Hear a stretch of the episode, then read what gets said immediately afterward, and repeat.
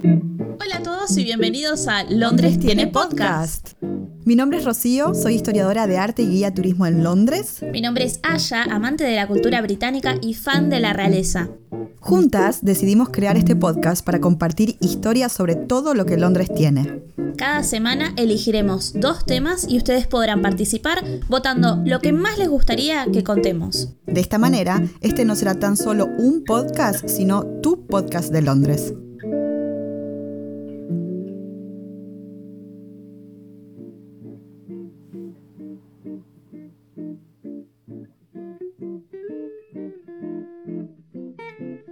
Episodio anterior pusimos a pelear a dos zonas de Londres muy conocidas, el West End y el East End.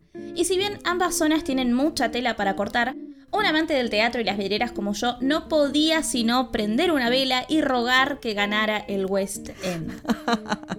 Y se ve que vibré alto y con amor de manera efectiva porque ganó. Sí, ganó el West End. Y además no es que ganó, sino que reganó. 62 por la parte del East End contra 94 con la parte del West End. Así que no ganó por poco. Parece que todos están con muchas ganas de ir al teatro y de visitar esta zona y que les cuentes un poquito lo que está pasando por ahí. Derrota aplastante. feliz, feliz. Así que en este episodio te voy a contar la historia de esta zona comúnmente conocida como la parte rica de la ciudad, cómo fue que surgió y cómo evolucionó a lo largo del tiempo. Pero bueno, Ro, si yo te pregunto qué se te viene a la mente cuando te digo West End, es muy probable que me respondas que es la zona de los teatros y de la vida nocturna de la ciudad. Sí, como una zona de placer y entretenimiento, ¿no? Y si bien esto es correcto, también hay muchas otras cosas para contar sobre esta área. Exacto. Así que comencemos por el principio. ¿De dónde viene el concepto West End? Y hace referencia a un área específica del centro de Londres. Claro, dentro de lo que es el distrito de Westminster. Y que lógicamente está al oeste de la City of London, de la que ya hablamos en otras oportunidades. Y bueno, si nos vamos bien atrás en el tiempo, esta zona nace como un centro importante gracias a la abadía de Westminster. Sí, sí. Como les contamos en el episodio sobre la Catedral de San Paul, los anglosajones no se habían instalado dentro de la ciudad amurallada fundada por los romanos llamada Lundinium. Ellos habían decidido establecer una ciudad donde hoy se encuentra Covent Garden llamada Lunderwick, dando orígenes a los asentamientos hacia el oeste de la City of London. Pero desde el año 700 se fundó una abadía hacia el oeste de la ciudad de Lundenwick, y como hacia el este tenemos la Catedral de San Paul, esta abadía fue llamada Westminster, siendo el centro religioso ubicado en el oeste, West en inglés. La abadía comenzó a tener un vínculo con la realeza cuando se comenzó a construir el Palacio de Westminster. Este edificio empezó a ser construido por el rey Eduardo el Confesor, quien también se encargó de reconstruir la abadía aproximadamente a mediados del siglo XI. Pero el Palacio de Westminster era tan solo uno de los tantos palacios de la realeza, aunque entre los siglos XII y XIII se convirtió en un complejo que combinaba residencia y edificios administrativos del gobierno. Esto transformó al palacio en la capital política del reino. Claramente esta situación hizo que más y más personas comiencen a instalarse en esta zona, desde comerciantes y talleres para suministrar lo necesario al Palacio Real hasta miembros de la corte y de la iglesia, todos ellos van a comenzar a poblar los alrededores del palacio y la abadía de Westminster. Y así fue como a lo largo de unos 300 años, que van desde el siglo XVII hasta el siglo XIX, se construyeron cada vez más palacios y casas para la élite de la sociedad, desplazando a los que habían sido comunidades de gente pobre en la zona de Covent Garden, Holborn y Seven Dials. Lo cierto es que antes de que la élite de Londres pusiera el ojo en esta zona oeste, no había mucho para contar al respecto. Claro. Pero todo cambió en 1666 con el Gran Incendio de Londres, del que ya contamos en el episodio 6. Curiosamente, fíjate que 1666, episodio 6, hay algo. ¡Ay! No me había dado cuenta. Sí, sí, sí. El diablo está en los detalles. Sí.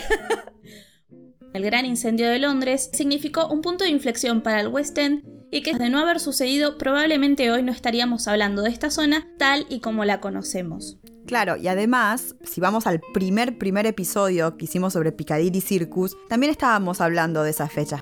Hablamos de Robert Baker y, y sus construcciones y del Piccadilly Hall y nos movíamos durante esos años, sobre todo explicando que esa zona al oeste de donde él había comprado las primeras tierras, era campo, no había absolutamente nada, no había ninguna de las cosas que vamos a empezar a encontrar y que se van a desarrollar fuerte, fuerte a partir del siglo XVII. Así que es todo como que se va encastrando, ¿no? En las historias que vamos contando. Tal cual.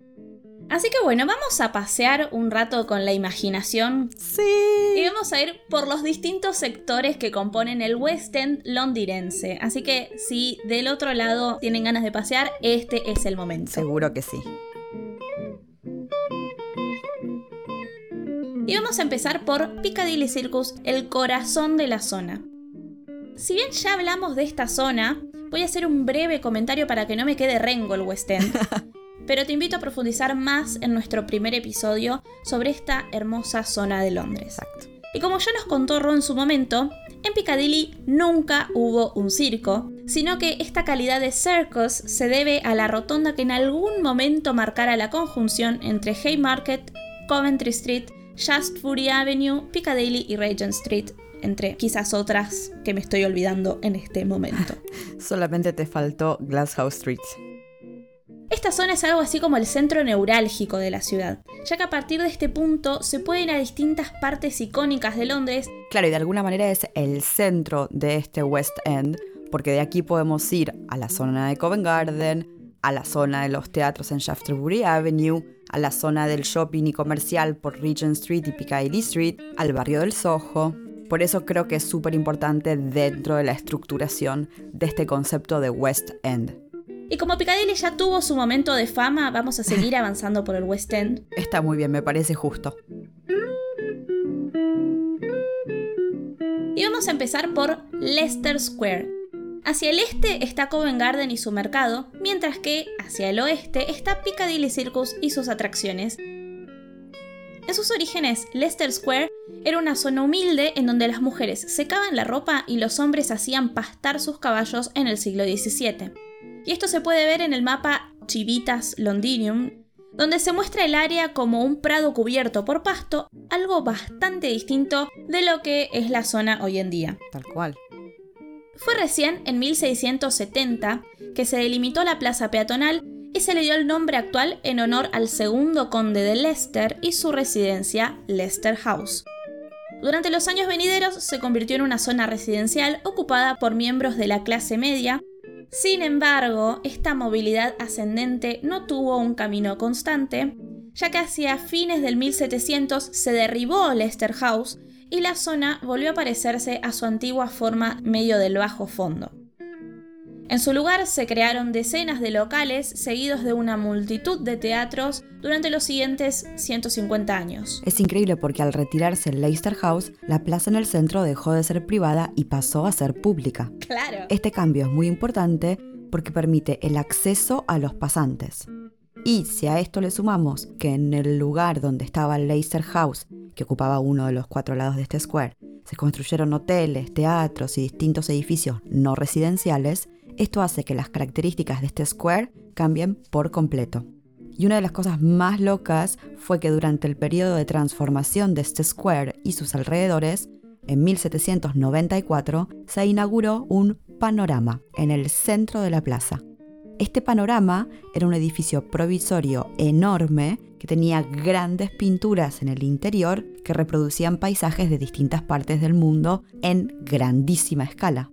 Este era un entretenimiento maravilloso y novedoso, haciendo que la plaza se convierta en un centro de espectáculo y comience a atraer a un montón de personas en la zona. Tal cual. Y si lo pensabas, es un poco el antecedente de los cines que van a aparecer después un tipo de espectáculo distinto y moderno. Claro. Bueno, pero después cuando se retiró este edificio que contenía el panorama, la plaza central quedó hecha una especie de basurero, hasta que en 1874 lo compró el barón Albert Grant, quien financió su limpieza y arregló todo y fue quien mandó a colocar la fuente que tenemos hoy en día en el centro de Leicester Square con una escultura de Shakespeare como marcando que Leicester era una nueva zona, una zona artística.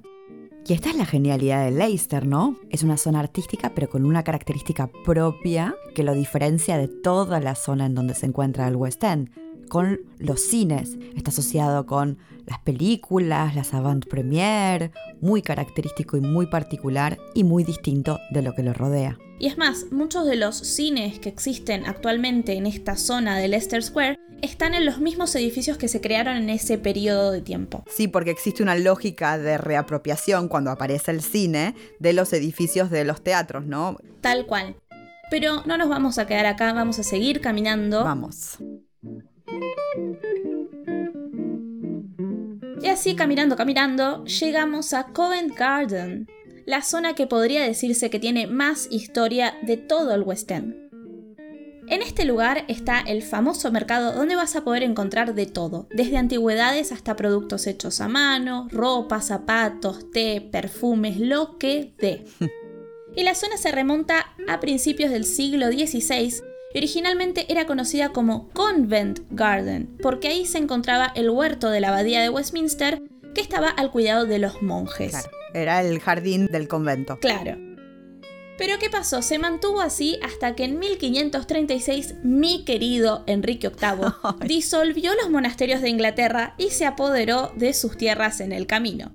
Y Enrique, en un acto de generosidad, le regaló esta tierra a uno de sus amigos y así fue como el área pasó de mano en mano hasta que llegó a John Russell, el primer conde de Bedford, y después de intentar vender las tierras a principios del siglo XVII, las tierras llegaron al cuarto conde de Bedford, Francis Russell. Pero bueno, acá Pancho, porque yo lo voy a llamar Pancho a Francis Russell. Ah, bueno. Pancho tomó el toro por las astas y comenzó la transformación del área en lo que es hoy en día, porque quería generar ingresos a partir de esta tierra. ¿Sí? Para ello, le encargó a Inigo Jones, un arquitecto real, que acá suspira, mi querida Ro. Sí, bueno, ¿se acuerdan que hablamos de Inigo Jones, que fue uno de los que hizo la fachada de San Paul antes del desastroso gran incendio, ¿no? Sea que es un arquitecto que va a poner como su patita en varias partes de todo lo que es el área del West End, hasta tocar hasta el límite de lo que es eh, la City of London con la fachada de San Paul. Pero bueno, cuestión que Francis Russell habló con Íñigo Jones y le dijo, Íñigo, mira, necesito que construyas y que desarrolles un cuadrado de viviendas aptas para caballeros con habilidad. En realidad, tanto Francis Russell como la mayoría de los propietarios de las tierras en esta zona que comienzan a transformarlas en viviendas, querían controlar no solo el aspecto arquitectónico de las construcciones, sino también querían controlar el carácter social y económico. Tal cual. Entonces, por ejemplo, las casas que serían construidas solo podían ser alquiladas a caballeros que trabajaran en ciertos oficios para mantener un estatus social en la zona. Claro. Así se llevó a cabo la primera plaza de este tipo en Londres y es ampliamente reconocida como el inicio de la famosa vía pública que existe actualmente, o sea, de lo que conocemos hoy en esta zona. Claro, porque hoy cuando pasamos por Covent Garden pensamos en el edificio del mercado que se encuentra en ese lugar. Pero cuando fue diseñado, todo el espacio central donde hoy se encuentra el mercado estaba vacío, generando una especie de plaza. Y aunque el lugar desde entonces se conoce como Covent Garden, o sea que cambió, dejó de ser Convent Garden para pasar a ser Covent Garden, todavía estaba relativamente poco poblado hacia la mitad del siglo XVII. Sin embargo, los mercados comenzaron a aparecer ahí con creciente regularidad. Esto llevó a que Carlos II otorgara a Covent Garden una carta real en 1670, que le daba el estatus de mercado. Auspicia este mercado el rey Carlos II, el fiestero. Todo el mundo quería ir ahí a irse de fiesta a Covent Garden. Tal cual. Y es ahí cuando en el centro empezaron a aparecer carros y estructuras provisorias donde se vendían productos durante la semana. Cada mercado de Londres solía tener una especialidad, y lo que caracterizaba el mercado de Covent Garden eran la venta de frutas, verduras y flores. El edificio del mercado que vemos hoy recién se construyó a principios del 1800 y luego se amplió a finales del 1800. Pero bueno, continuamos caminando hacia mi querida Trafalgar Square. Esta zona es el centro geográfico de Londres y el área era anteriormente conocida como Charing Cross, aunque luego fue rebautizada con el nombre actual en conmemoración a la batalla homónima que ganó el almirante Nelson. Esta zona tiene importancia desde el 1400, ya que acá se encontraban los establos del rey o King's Mews. Y después de que el rey Jorge IV trasladó los establos al Palacio de Buckingham, el arquitecto John Nash volvió a desarrollar el área para marcar los logros de Nelson, aunque pasaron algunos años antes de que se completara su obra de arte. En 1844 se instaló en la plaza una de sus características principales, la columna que tiene a Nelson en la punta, coronando este bello lugar.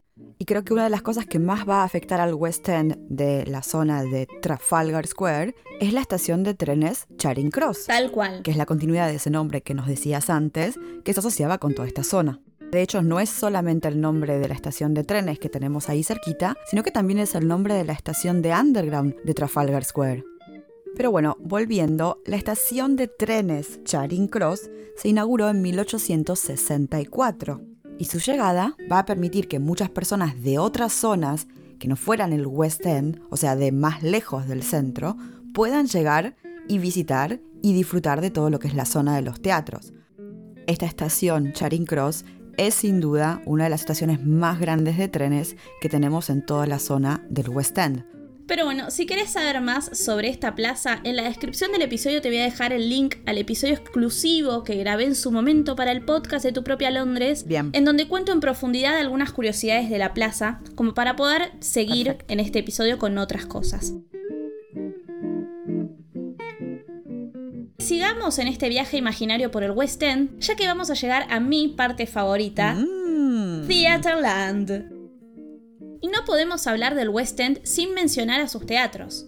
El primero en instalarse en la zona llegó en 1663 y fue el Teatro Theatre Royal en Drury Lane, construido a pedido de Thomas Killigrew, un destacado director de teatro y dramaturgo de la época. Este teatro es el más antiguo de la zona y hasta hace poco pasó por un gran proceso de restauración. Hago un apartado especial para decirte que este es uno de los teatros más lindos que tuve el placer de visitar en Londres y tiene visitas guiadas, así que la próxima que vayas pegate una vueltita si te interesa el teatro porque realmente tiene de todo. Y es más, una de sus estrellas fue Nell Gwyn, una de las amantes más famosas de nuestro querido rey fiestero, ¿quién más sino Carlos, Carlos II? II. Otra vez en este podcast. No fue hasta 1806 que se construyó el próximo gran teatro del West End. En su momento fue conocido como el Sans Pareil. Bueno, vos sabés francés, así que lo podrás. Sí, son pareils. Sans Pareil. Ay, me encanta. Pero ahora se llama Adelphi Theatre. Se construyó con 10.000 libras del dinero del dramaturgo John Scott y la mayoría de los espectáculos y entretenimientos que se presentaron en su época fueron escritos por su hija, Jane Scott. Pero avancemos unos 83 años en la historia y vamos a encontrar al Garrick Theatre y al Lyric Theatre abiertos. El Lyric es el teatro más antiguo que se encuentra en Shaftesbury Avenue. El Garrick es uno de los más pequeños de esta zona. Y si mal no recuerdo, para finales del siglo XIX, el West End ya era lo que consideramos como Theaterland, porque tenía una concentración de teatros altísima en una zona relativamente pequeña. Y para el siglo XX, Theaterland entró en pleno apogeo. El espectáculo de mayor duración de la historia del teatro en Londres es The Mousetrap o La Ratonera de Agatha Christie, que se estrenó en 1952 en el Ambassadors Theatre. Y otros espectáculos de larga duración en el West End fueron Los Miserables, estrenado en 1985, y The Phantom of the Opera, estrenado en 1986, Así que está más que claro que el área ha sido y sigue siendo un centro de excelencia teatral. Sí. Y yo creo que el teatro en Londres amerita un episodio completo porque podría estar hablando por horas, pero hago foco y vuelvo al paseo imaginario por el West End. Me parece bien. Dijimos al comienzo que esta zona fue la predilecta de los ricos.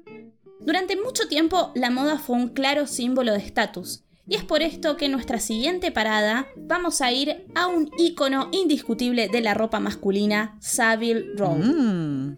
Y si te suena la calle, es probable que sea porque es el lugar donde Daniel Craig, digo, James Bond, compra sus trajes. O porque te gustan los Beatles, pero no quiero hacer spoiler. Savile Row es una calle del West End que es sinónimo de trajes finos y lo mejor de la sastrería masculina. Anteriormente la calle era conocida como Savile Street y originalmente formó parte del desarrollo de Burlington State que se completó en 1735. La arquitectura en el área tiene una fuerte influencia anglo-irlandesa proveniente de los Boyle, unos hombres que le dieron el linaje a los condes de Burlington, y no fue sino hasta principios del siglo XIX que la calle se asoció con la sastrería, siendo la adyacente Cork Street la primera en albergar sastres profesionales, y Savile Road hizo lo mismo poco después.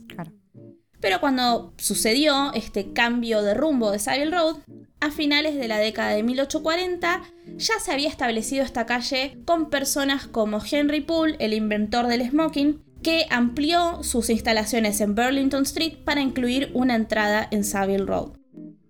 Desde esa época Savile Road sigue siendo conocida como el hogar de la sastrería fina e incluso una vez fue responsable de fabricar los uniformes de gala para los oficiales del ejército británico durante la Primera Guerra Mundial. Savile Road incluso vio a los Beatles actuar en vivo por última vez en el techo de sus oficinas. Y es una calle que, si hablara, le habría escupido a los quejosos que mandaron a sacar a la banda del techo porque les molestaba el ¿eh? ruido. Por favor. Hoy en día, si vas por esta calle, puedes encontrar marcas como Henry Poole and Company, Jeeps and Hawks y Cad and the Dandy como algunos de los nombres más prestigiosos de la industria de la sastrería. Y claro que si de compras se trata no podemos no mencionar a la concurrida Oxford Street, calle amada y odiada en partes iguales. Es el lugar ideal para salir de compras y entrar en un pico de estrés. Completamente. Así que si querés hacer compras tranquila, este no es el lugar. Dependiendo de qué horario te toque estar ahí, es pura adrenalina. Oxford Street va desde Marble Arch hasta Tottenham Court Road y es conocida como la calle más transitada de Europa. ¿Ah, sí? Más de medio millón de visitantes acuden en masa a Oxford Street todos los días. Sin embargo, esto está muy lejos de sus comienzos más siniestros. Mm. Oxford Street comenzó su vida como parte de la vía romana conocida como Vía Trinovantina, mm. que unía Hampshire y Essex y atravesaba el corazón de Londres. Pasó a ser Tyburn Road durante la Edad Media, cuando era más conocida por ser la ubicación de los ahorcamientos públicos. Ah, qué lindo, ¿eh? Qué simpático. y finalmente se conocería como Oxford Street en el 1700, cuando comenzó a pasar del uso residencial al comercial. Así que la próxima vez que caminen por Oxford Street, quizás sientan algún escalofrío de alguien que murió por ahí. Inicialmente, esta calle no atrajo a comerciantes de lujo, sino todo lo contrario. Su comercio estaba compuesto por vendedores callejeros y del mercado de bajo nivel, prostitutas y estafadores, o sea, la creme de la creme de Londres. Tal cual. Oxford Street se movería lentamente hacia el mercado de lujo durante el próximo siglo con los primeros grandes almacenes como John Lewis y Selfridges apareciendo a principios del siglo XX. Exacto. Y si bien hoy podemos encontrar tiendas de lujo en esta calle, también conviven marcas que son más para todo tipo de bolsillo. Si te soy honesta, eso es lo que más me gusta de Oxford Street, que podamos comprar todos, digamos, y no solo los que tienen mucho dinero. Y si hay algo que afectó a todos fue la mm. Segunda Guerra Mundial, ya que el Blitz también llegó a Oxford Street, puesto que los bombardeos impactaron en tiendas de renombre como John Lewis, lo que llevó a que tuvieran que ser completamente reconstruidos. Pero vayamos a algo más feliz, y una calle preciosa que pasa por Oxford Street es la gloriosa Regent Street. Mm. Si querés lujo, el lujo posta está acá. Lo curioso es que a diferencia de sus calles vecinas, Regent Street tiene una historia de unos 200 años nada más y nada menos. El reconocido arquitecto georgiano John Nash trabajó con el promotor inmobiliario James Burton para sentar las bases del actual Regent Street, que lleva el nombre del entonces príncipe regente Jorge IV. Esta avenida principal, que va desde St. James's hasta Waterloo Place, pasa por Oxford Circus y Piccadilly Circus hasta la All Souls Church. Y ya les contamos un poquitito sobre esta calle cuando les hablamos de Piccadilly Circus, pero tiene aún más historia y estaría bueno reservarlo tal vez para un próximo episodio. Tal cual. Así todo me parece perfecto que la mencionemos en este episodio porque forma parte del West End, es una de sus características. Pero otra calle icónica del West End es Bond Street. Une Oxford Street con Piccadilly y puede que no tenga el gran volumen de visitantes que buscan tiendas, como con las dos calles anteriores de las que te hablé, pero no por eso es menos prestigiosa. Alguna vez fue el hogar de las principales tiendas minoristas en el siglo XVIII, con los principales puntos de venta de moda de aquella época que vendían artículos caros y lujosos para ricos y poderosos. Mirá cómo me quedó la rima, ¿eh? Técnicamente hablando, Bond Street se compone por dos partes, New Bond Street al norte y Old Bond Street al sur. Sí, es verdad, pero al final la gente termina llamándola Bond Street sin hacer diferencia entre Old y New. La gente le dice Bond Street y a la miércoles. La calle tiene una historia que se remonta a principios del siglo XVIII, en una época en la que el área no era más que campos en la zona de Piccadilly. Sí. Sir Thomas Bond fue la fuerza impulsora detrás de la construcción de Bond Street hizo que esta zona se convirtiera en un lugar de socialización preferido por la comunidad de clase alta de Mayfair. El área disfrutó de esta popularidad entre los ricos, pero pasó a experimentar un periodo de declive con el surgimiento del poder de Oxford Street. Si bien podría estar ligeramente por detrás de Oxford Street en términos de números, aún atrae a una gran cantidad de visitantes minoristas gracias a la presencia de grandes almacenes como Tiffany's y Fenwick. Y en el tramo de Old Bond Street tenemos grandísimas marcas como Cartier, Gucci, Hermès, Valentino, Louis Vuitton, convirtiéndose en una zona de shopping de lujo con el beneficio adicional de ser el hogar de las principales casas de subastas como Bonan y Sotheby's, algunos de los artículos más caros jamás vendidos han pasado como el diamante STF Pink Star que se vendió por casi 58 millones de libras esterlinas. Ah, bueno. Me caigo y me levanto. Su posición como una zona prestigiosa del West End está asegurada lo que convierte a los edificios de Bond Street en una de las propiedades inmobiliarias más valiosas del mundo. Imagínate que si te venden un diamante por 58 millones de libras... El lugar en donde te lo venden tiene que ser carísimo. claro. Y ya que estamos hablando de compras y de moda, avancemos un poco más hacia los swinging 60s mm. con la popular Carnaby Street. Conocida como una vía peatonal y un lugar para hacer algunas compras de ropa medio loca y alternativa, Carnaby Street está paralela a Regent Street en el medio del Soho. Este es el lugar de una gran cantidad de tiendas y boutiques de modas y es un lugar muy cultural que es considerado como actual, aunque no sé si hoy en día tiene la misma relevancia que tuvo en otras épocas. Ah, no, lamentablemente. Igual tiene varias tiendas que son locas Y, y, tiene como ese estigma de los swinging 60s. Sí. Pero bueno, vamos a hablar un poco de su historia. Su historia se remonta hacia finales del siglo XVII, cuando las cosas en Carnaby Street eran muy diferentes. La calle debe su nombre a la primera casa que existió ahí, Carnaby House, con K de kilo.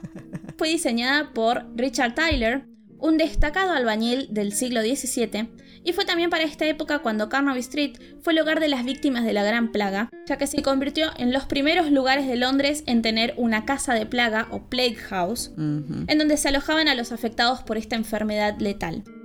Y avanzando hacia 1720, Carnaby Street se transformó en un mercado de carne, verduras y pescado, que comenzó su vida como Lowndes Market, antes de ser rebautizado como Carnaby Market.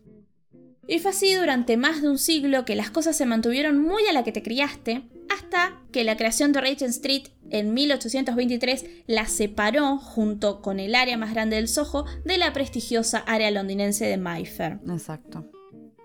Desde aquellos días negros, Carnaby Street creció hasta convertirse en uno de los principales destinos de compras de moda de Londres, con Vince, la primera boutique que ofrece ropa masculina en la zona a mediados de 1950 y entre sus clientes no había gente cualquiera, no había chiruzos, sino celebridades como Jimi Hendrix, The Kings, los Rolling Stones y los Beatles. Y se cuenta que en las tiendas de ropa tiraban las prendas que no usaban, y ahí iban personajes como David Bowie a cartonear ropa copada para usar en sus shows. Así que mira, no lo tenías al Bowie cartonero. ¿Te imaginas que pasás por ahí y lo ves cartoneando ahí, revoleando el basurero a David Bowie a ver qué campera copada se va a poner. Sería una cosa terrible. Sí, yo siempre tuve ahí como una especie de, sueño de, encontrarme alguno de los Stone, poner, pero no creo que caminen ya por Carnaby Street. Lo único que pude hacer en Carnaby Street es ir a la tienda de los Stone que abrieron en plena pandemia. Así que eso es lo más cercano que, que tuve con ese tipo de experiencia con la que soñaba. Genial. Hoy en día Carnaby Street sigue siendo un lugar de visita obligada para cualquiera que se encuentre en el West End de Londres, ya que su fama la precede, y podés encontrar tiendas muy locas también, como Irregular Choice, que algún día me voy a comprar un par de zapatos lindos de ahí. Mm, qué linda que es esa tienda, por favor. Y la reciente tienda de los Rolling Stones que contabas hace un ratito. Sí. Pero bueno, salgamos de este sueño loco de rock y caminemos un poco más para llegar a Seven Dials, una conjunción de siete esquinas bastante pintoresca en esta zona de la ciudad. Sí. Esta zona fue una creación del diputado del siglo XVII Thomas Neal, quien sentó las bases triangulares distintivas de Seven Dials en un intento por maximizar la cantidad de casas que se podrían construir allí y a su vez maximizar los ingresos por alquiler que podría obtener. Cuando se construyó, Seven Dials tenía la intención de atraer a los residentes de lujo, sin embargo, la visión de alto nivel que tenía Thomas Neal nunca se materializó, y esta zona de vino en un barrio pobre que era conocido principalmente por sus minoristas de Ginebra. Curiosamente, en un momento dado había siete pubs cuyas bóvedas y sótanos se conectaban unos con otros, ofreciendo una ruta muy práctica para que cualquiera pudiera escapar cuando lo necesitara. ¡Qué glorioso! ¿Cómo no se convirtió en el lugar más hip de Londres? tipo, nos encontramos en las bóvedas de Seven Dials. Sí, qué genial. Seven Dials permaneció en un estado de pobreza durante más de 100 años, y muchos trabajadores irlandeses acudieron en masa a esta zona en busca de un lugar barato para vivir. No era inusual que en ese momento las familias numerosas de 6 o 7 personas vivieron en una sola habitación en las calles de Seven Dials, pero los residentes de esa zona no sabían que eventualmente la idea del área que tenía Neil se iba a hacer realidad. A mediados y finales del siglo XIX, las áreas circundantes de Seven Dials se desarrollaron, atrayendo una clase más alta de clientela. La popularidad de los teatros del West End atrajo a muchos al lugar, lo que poco a poco hizo que el área fuera más atractiva para las empresas y los artesanos, y esto llevó a que muchos se mudaran ahí. Claro.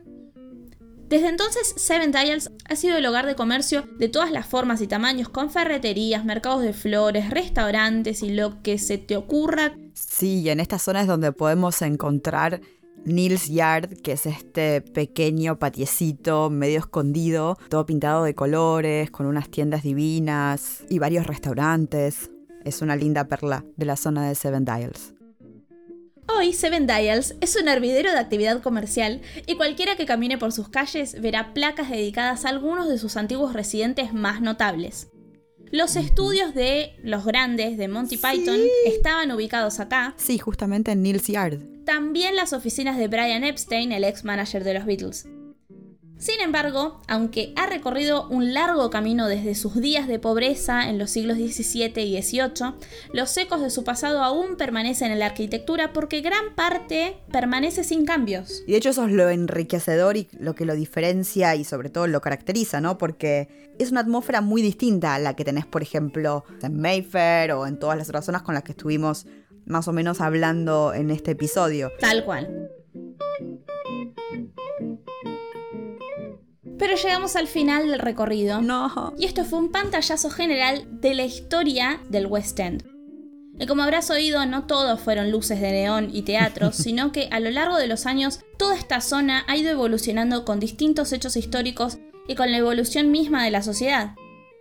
Entre las cosas que ya mencioné, el West End ofrece una buena cantidad de galerías de arte y museos, conservatorios, embajadas, sedes del gobierno, hoteles de lujo, bares y boliches en la noche del Soho y por supuesto tiendas departamentales y más teatros. Es acá donde también se realiza el New Year's Day Parade y el West End Live, que es un show de dos días en el que todos los elencos de los teatros presentan un medley del show en el que están para que la gente pueda verlos de manera gratuita en Trafalgar Square. ¡Qué bien! Bueno, un episodio bastante distinto a los que veníamos haciendo, porque es verdad que era ambicioso el West End, como también lo hubiese sido el East End en realidad. Todas las cosas como que se van desarrollando una al lado de la otra y van creciendo y cada microzona tiene sus características. Así que estuvo interesante para tener este así como paneo general y conocer un poquitito más en cada uno de los puntos más emblemáticos de lo que es el West End. Y que no haya sido solo el teatro me sorprende. Yo estaba casi convencida de que me iba a pasar escuchándote cantar en todo el episodio y parada ahí arriba de la silla y estaba lista ahí con mi gin tonic a las 3 de la tarde para esto. Pero bueno, no pasó, así que estoy agradablemente sorprendida con todas las cosas que nos contaste. Lo que me hace muy, pero muy difícil la propuesta para el próximo episodio.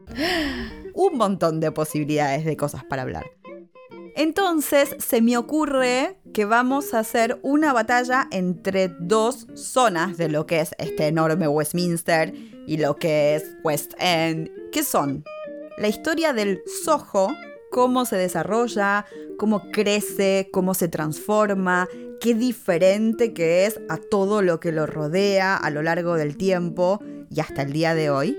Y la zona de Mayfair, y todo lo que es su historia y sus orígenes y cómo se fue también transformando para un lado mucho más de lujo en lo que conocemos el día de hoy. Así que Soho contra Mayfair, elijan lo que más les guste, lo que más les interesaría conocer la historia, para que les contemos la semana que viene.